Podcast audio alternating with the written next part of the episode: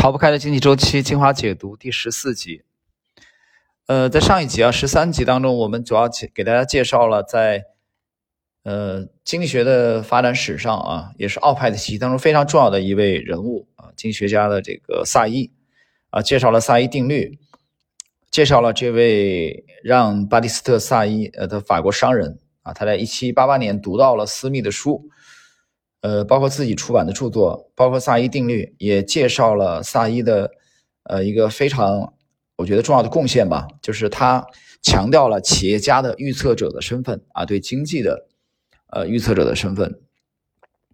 那么给了我们一个呃非常更好的视角啊，来去观察经济。那么这一集呢，我们主要讲的这个人物啊，这一集的题目也是人物，就是大卫李嘉图。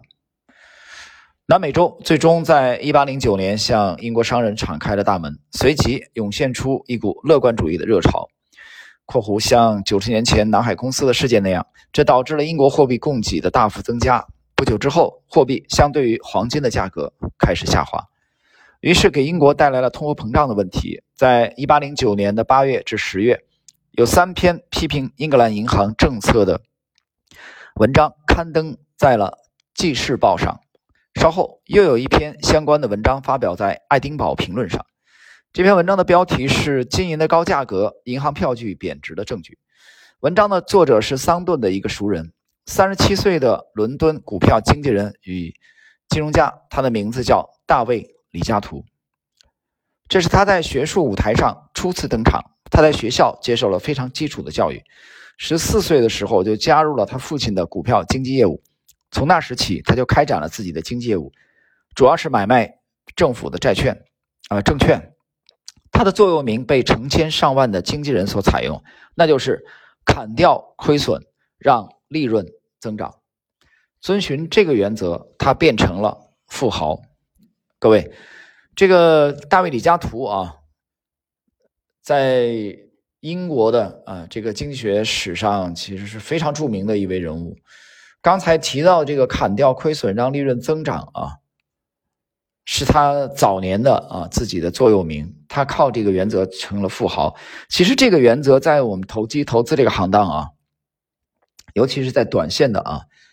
这个就趋势派的里面，这个这个原则是个信条。但长线你就不一定，对吧？那么在大家记得我再去解读这个杰西·利弗摩尔的《股票作手回忆录》里边的。啊，讲的是趋势派在讲的是砍掉亏损啊，让利润奔跑，其实是一个意思。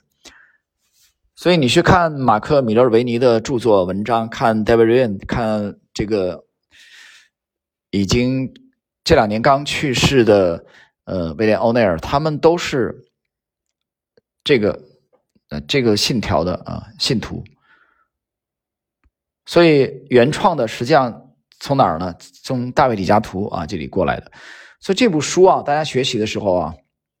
它不单是谈经济周期的问题，在整个这个内容当中，我们会接触到很多啊经济史上非常重要的人物啊，所以我觉得这也是这本书的魅力。我当时选中它啊来解读。大家大家注意到了，在那个资本的秩序结束以后，我有相当长的时间一直没有啊，除了美股趋势投资新解啊，没有这个新的解读出来，就是我一直在考虑到底选哪一本书啊。最后我选中了这本《逃不开的经济周期》。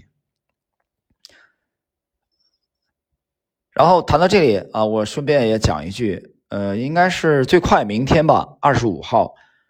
呃，我们的二零二四投资展望第一集，你注意啊，是二零二四投资展望第一集，这个题目里面没有 A 股这两个字，啊，这个这个音频就应该会上线了，最快是明天啊，呃，迟一点的话应该是二十六号，反正就这两天要上线，大家关注一下这个内容，这一期内容。我在这个半不红的圈子，嗯，前两天已经预告了，这期的内容和你之前听到的所有内容都不同，从思路到框架，到具体的策略，就整个的风向的大幅度的这个调整，在二一年到现在，沪深三百跌幅高达百分之四十四以上的这个位置，啊，有相当多的人等待反弹，那么多的人期待利好，对吧？那真正的。Smart Money 的流向啊，或者 Big Money 的流向在哪里呢？啊，你听了内容就明白了。我说了，它是一个呃非常非常大的思路的转变啊，这种转变可能对很多人之前是从来没有意识到的这种巨大的转变。好了，我们继续啊。李嘉图发表在《爱丁堡评论》上的文章的结论是：通货膨胀的原因在于纸币的超额发行，以及农业收成不好与战争开销造成的进口数量不足。他建议英国应该立即恢复1797年废除的金本位制。为了澄清问题的根源，1810年英国设立了金块委员会啊，块状的块，金金子的金。桑顿是该委员会的成员。呃，解释一下啊，就是我们上文提提到的啊，那个亨利·桑顿，他同意了李嘉图的结论。让人感到奇怪的是，委员会发表的调查报告却差一点导致了桑顿自己破产。在调查报告发表之后，发生了一场金融恐慌，桑顿不得已向他的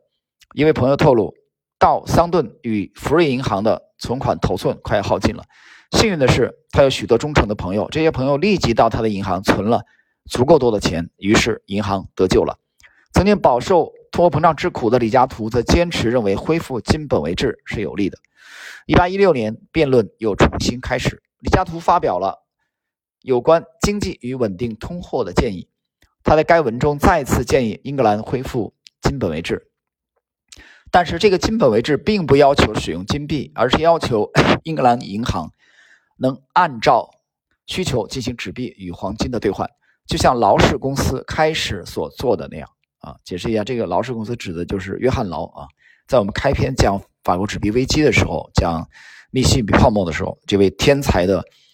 呃方案的设计者，他认为这样的货币体系具有自我稳定性。理由如下：第一，如果英格兰银行发行的纸币过多，它将不得不进口黄金储备来予以支持；第二，这一过程本身能够自动减少货币供给，并且缩减英格兰银行发行新货币的潜能。桑顿不同意这样的观点，他认为任何货币体系都不能实现自我稳定，因此英格兰银行应该而且能够积极的管理货币供给，而且他相信货币供给的波动不仅会影响价格，还会影响经济活动的水平。那么，一八二零年，英格兰银行推出了一项与李嘉图的建议非常相似的计划进行试验。这导致了价格的急剧下滑和一场灾难性的衰退，于是计划很快就被废除了。显然，这场争论的赢家是桑顿，而不是李嘉图。这时，离约翰劳的计划失败正好是一百周年。然而，经济似乎依然非常不稳定，而纸币似乎也不是造成经济不稳定的唯一原因。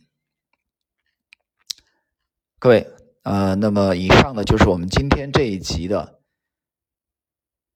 这个人物啊，大卫·李嘉图啊，和他对经济学的这个贡献啊，他的这个观点。那么，大卫·李嘉图在这一集谈到了他的文章啊，有关经济与稳定通货的建议当中，他关注到了英格兰银行就是纸币发行过多啊，用比如用黄金啊这个储备啊来来背书。那么谈到了他强烈要求恢复金本位制。呃这个问题其实大家回忆一下啊，啊，我们来来回忆一下，在之前的几集当中，我们谈到了奥尔良大公采纳了约翰劳的这个天才的创意啊，去这个去建立纸币这个法国纸币体系的时候啊，那后期的这个崩溃，法国纸币危机的诞生，很大程度上是由于对纸币发行的这个缺乏制约、滥发。所造成的，所以今天这一集啊，第十四集谈到大卫李嘉图已经 尝试着啊要去解决这个问题，但是在一八二零年的这个尝试是失败的啊，因为他也遭到了这个亨利桑顿的反对啊。好了，各位，时间关系呢，我们今天这一集的这个内容啊非常简短，主要介绍的就是大卫李嘉图。在下一集啊，我们将。进入逃不开的经济周期的这个这部书的第四章内容的学习。第四章的题目是：一八三七年美国经济危机。